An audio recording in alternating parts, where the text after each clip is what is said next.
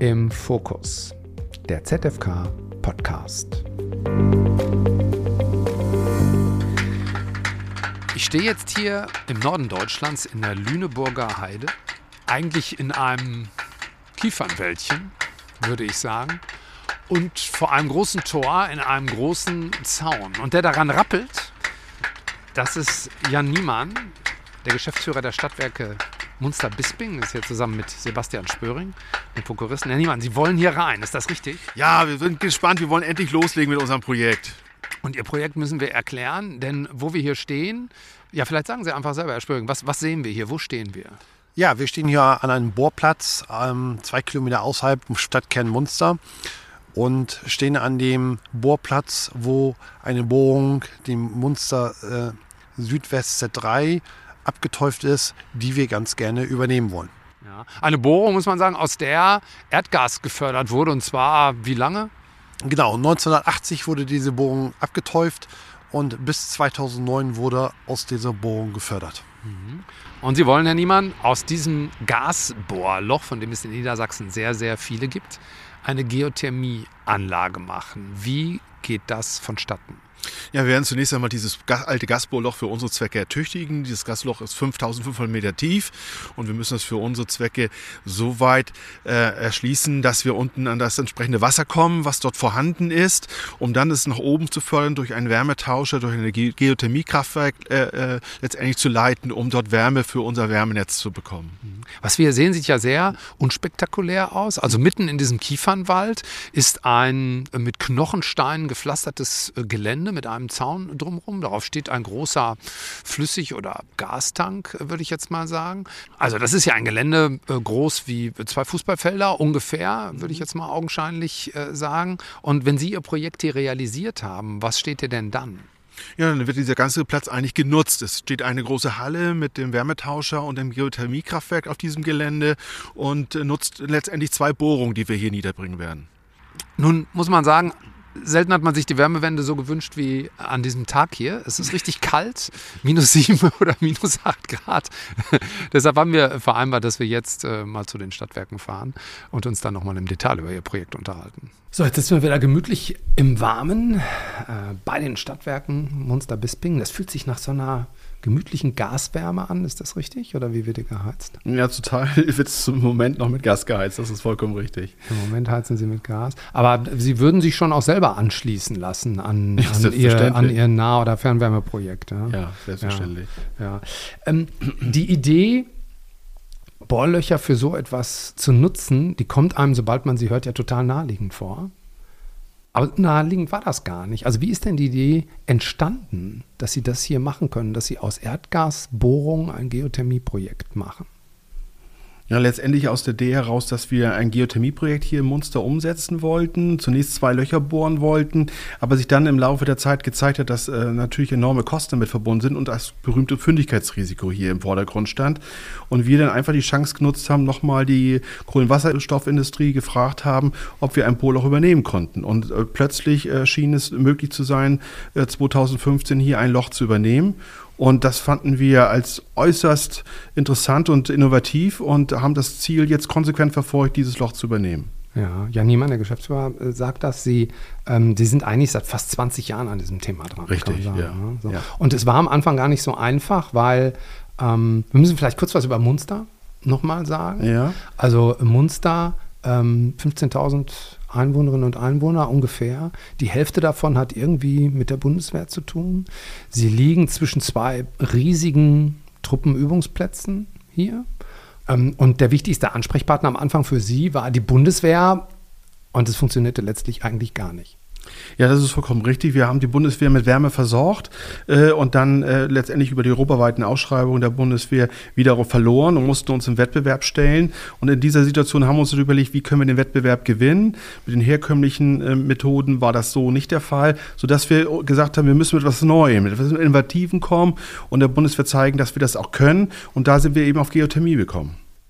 Wir müssen vielleicht oder wir können bei der Gelegenheit jetzt nochmal erklären, ähm, also viele, die uns zuhören, haben ja einen technischen Sachverstand und vielleicht hat man auch sofort das Gefühl, ja, Geothermie, klar, äh, ich weiß, wie das geht, aber ich glaube, wir erklären es vielleicht doch nochmal äh, kurz. Diese Bohrlöcher auch für Erdgas, die haben eine Tiefe von ungefähr 5500 Meter. 5500 Meter, je nachdem. Und wenn man da unten Erdgas fördert und entnimmt, dann entsteht mit der Zeit das Problem, dass Wasser eintritt. Genau so ist es. Ja, und so ist es auch bei Ihnen hier gewesen. Ähm, die Erdgasförderung hat auch deshalb nicht mehr funktioniert, weil zu viel heißes Wasser da unten ist. Genau so ist es gewesen, ja. Ja, und das ist aber ein Vorteil für Sie.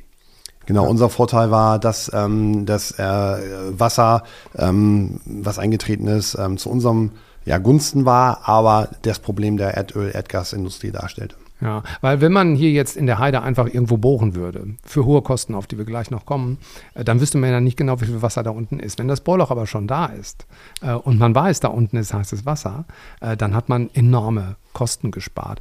Vielleicht sagen wir das mal kurz, Herr Spüring, wie viel, wie viel kostet denn so eine 5500 Meter tiefe Bohrung, wenn man sie neu ausführen muss? Genau, wir gehen heute von Kosten von ungefähr 15 Millionen Euro aus.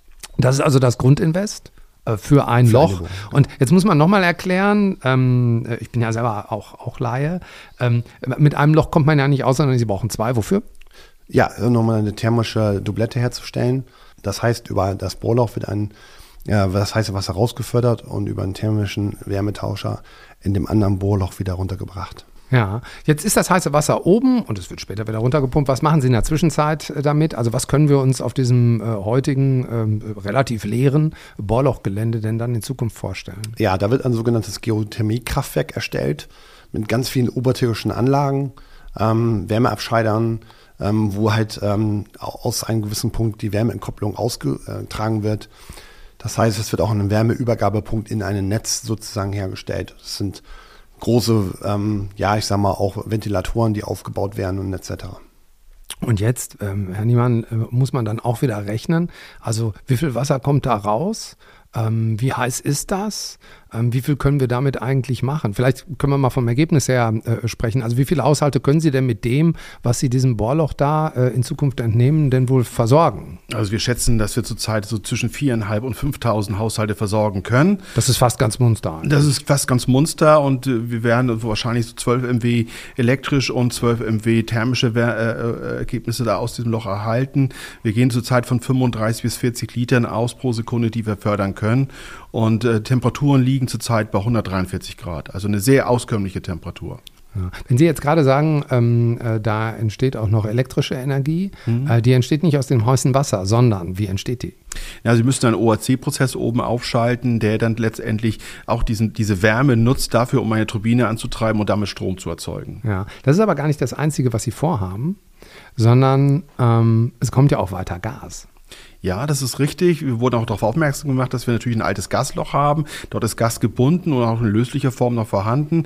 Und es wäre natürlich eine Sünde, wenn wir dieses Gas einfach nur abfackeln würden, was sowieso nicht mehr erlaubt wäre, sondern wir nutzen das Gas natürlich auch zum Betreiben von BRKWs, um Eigenstrom zu erzeugen. Also Sie bauen auf dem Gelände auch zwei? Zwei BRKWs zwei auf, ja. kleine BRKWs ähm, und benutzen dann den selbst erzeugten Strom wiederum auch für die geothermische Anlage. Ja, insbesondere für die Pumpe, die das Wasser ja nach oben fördern muss. Hm. Wie viel Netz haben Sie denn dann und wie viel müssen Sie bauen? Also wir können vielleicht einmal kurz sagen, ähm, das Gesamtinvestment, 15 Millionen kostet das zweite Bohrloch in etwa. So, das eine ja. ist da, muss aber auch nutzbar gemacht werden. Was kostet äh, die geothermische Anlage insgesamt? Also wir gehen zurzeit von, von 60 Millionen aus. Äh, bei der Kostensteigerung, die wir zurzeit erleben, wird es vielleicht auch noch mehr werden. Äh, aber 60 Millionen müssen Sie mindestens rechnen, um ein Geothermiekraftwerk in dieser Größenordnung dort zu erstellt haben. Und das wäre noch ohne das Netz. Da muss man dazu sagen, dass man eine gewisse hm, Puffer nämlich einbauen muss, wenn man ähm, zum Beispiel das zweite Bohrloch natürlich bohrt. Deswegen gehen wir für diesen, ich sag mal, hohen Summen aus. Da sind eine gewisse Risikoposition natürlich auch mit drin. Ja, und Sie konnten das ganze Projekt auch nur machen, äh, haben Sie mir vorhin schon erzählt. Das äh, äh, war auch einfach notwendig, jemanden zu finden, der das versichert. Also man muss schon sehr, sehr viele äh, Dinge bedenken, äh, damit es dann klappt. Ähm, können Sie trotzdem schätzen, welches Investment Sie haben, um äh, diese 4.500 Haushalte dann am Ende auch mit einem Netz versorgen zu können? Na, dann müssen Sie mindestens von, von 100 Millionen insgesamt mit dem Geothermiekraftwerk ausgehen. Ja.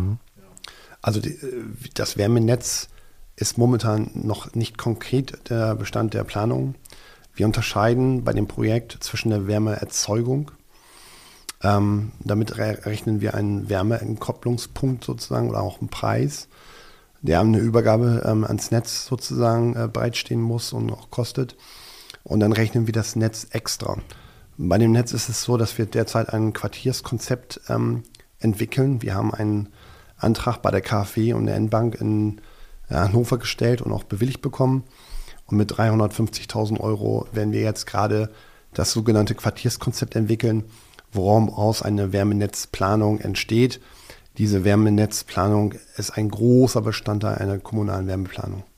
Vielleicht sollte man hierzu ergänzen, dass hier äh, natürlich auch das Interesse der Kommune, hier der Stadt Munster, sehr, sehr groß ist und sie auch eigentlich der Auftraggeber und Antragnehmer äh, dieses äh, Quartierskonzept ist.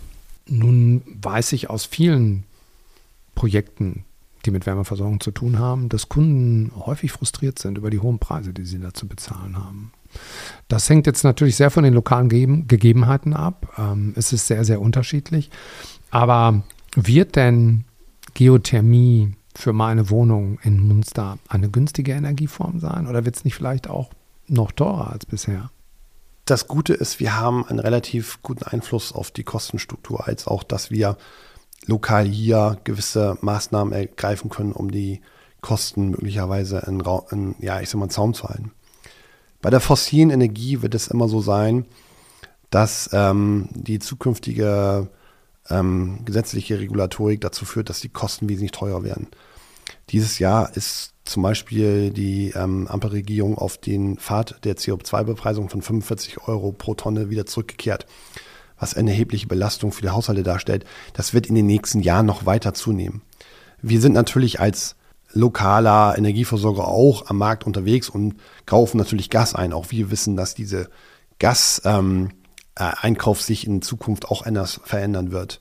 Wir sind von vielen Energieimporten abhängig, die auch einen großen Preiseinfluss haben. Ähm, wenn China wieder am Markt sehr stark agieren wird und Wirtschaftswachstum steigen wird, wird China sehr viel LNG vom Markt wegnehmen, was den Preis wieder hochtreiben wird. Das heißt, wir gehen von langfristigen steigenden Energiekosten für Gas aus. Wir glauben, dass wir mit unserem Angebot der Geothermie einen weniger steigenden Kostenfaktor haben. Als zweites Argument ist noch, dass wenn man eine große dezentrale Energieerzeugung hat, Wärmeversorgung, die Kosten sich am Fixkostenbereich ähm, besser, ich sage mal, amortisieren.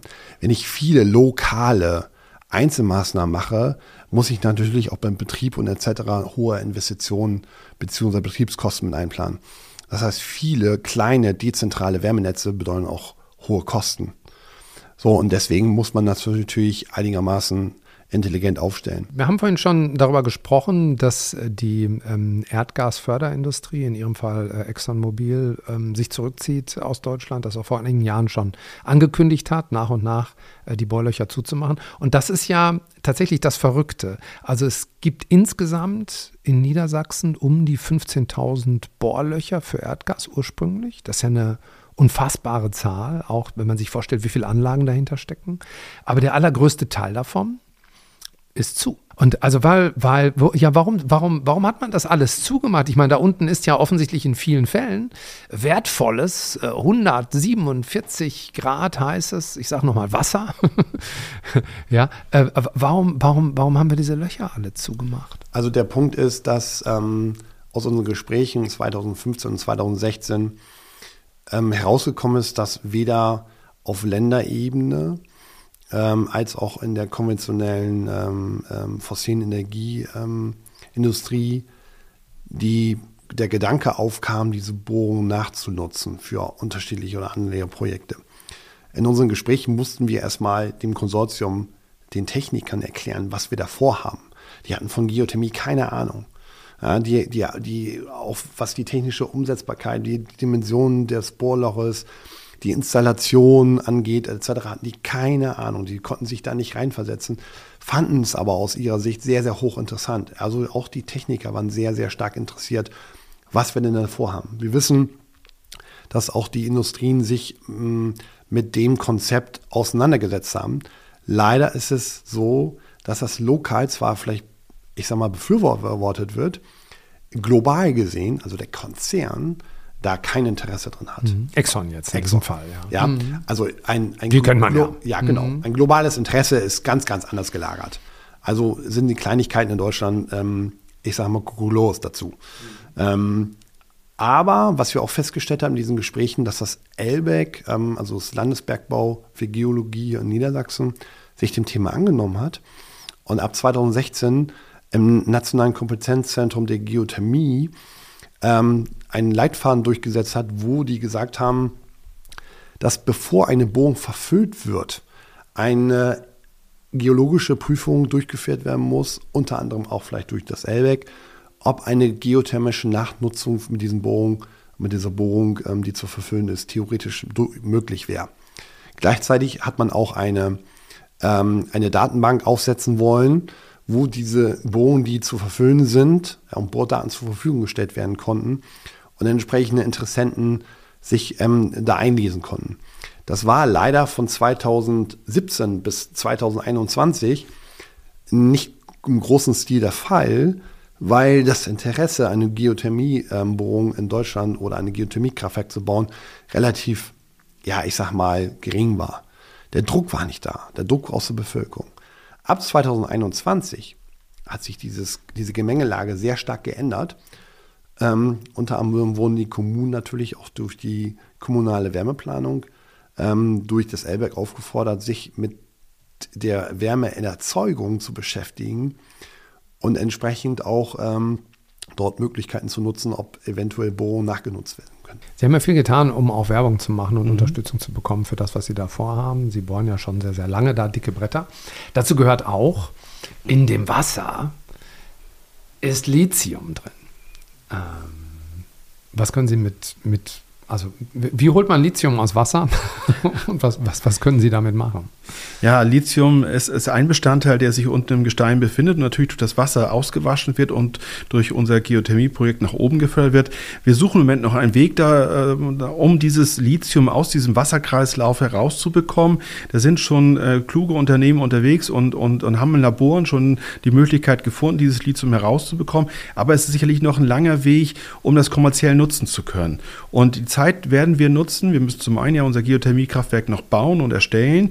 Und wir denken, wenn unser Geothermiekraftwerk letztendlich steht, wird auch die Technik soweit sein, sodass wir dieses Lithium nutzen können und damit auch den, den Bedarf für die Batterien, äh, die aus denen Lithium hergestellt wird, hier decken zu können. Ja, also Lithium wird gebraucht, um Ja. zum Beispiel Autobatterien herzustellen. Und ähm, Sie haben ausgerechnet, dass ähm, äh, in dem Wasser, das Sie wahrscheinlich fördern können, pro Jahr ungefähr 450 Tonnen Lithium enthalten sind, sodass sich das durchaus auch lohnen könnte. Ja, das lohnt sich auf jeden Fall. Ja. So.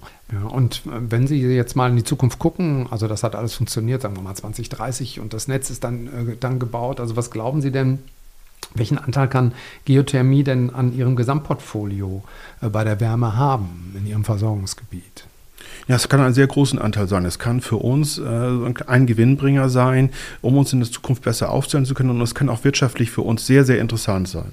Ja. Ähm, meine Frage läuft trotzdem darauf hinaus, wir haben ja vorhin gesagt, damit könnten Sie eigentlich ganz Munster so versorgen. Ähm, ähm, können Sie sagen, so schätzen, äh, wie, wie hoch der Anteil von Geothermie an der, an der Wärmeversorgung in Ihrem äh, Verbreitungsgebiet werden kann? Ja, wenn wir die ganze Stadt äh, mit Wärme versorgen sollten, dann wird es bestimmt ein, ein Prozentzahl um die 75 Prozent haben.